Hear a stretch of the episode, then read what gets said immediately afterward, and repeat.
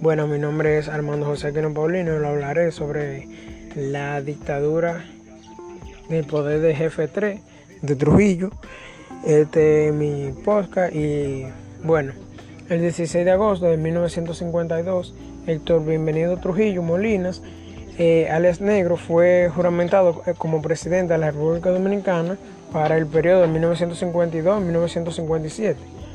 convirtiéndose en el tercer presidente títere instalado por Trujillo.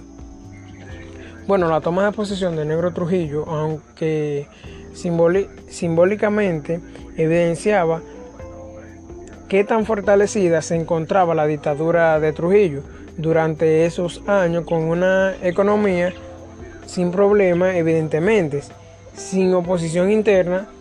también sin oposición interna con los Estados Unidos. Bueno, y Trujillo eh, propició, una,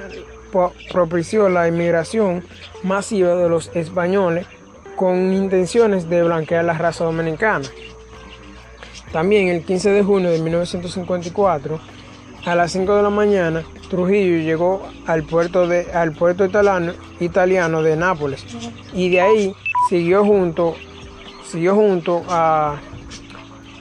siguió junto a su, a su comitiva a la ciudad de, del Vaticano, donde firmó un acuerdo entre la Iglesia Católica y el pueblo dominicano, y esto fue conocido como el Concordato.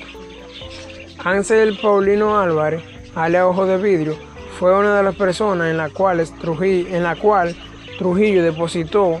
la mayor confianza bajo su influencia de la dictadura. Ahí desarrolló un pasto, un pasto programado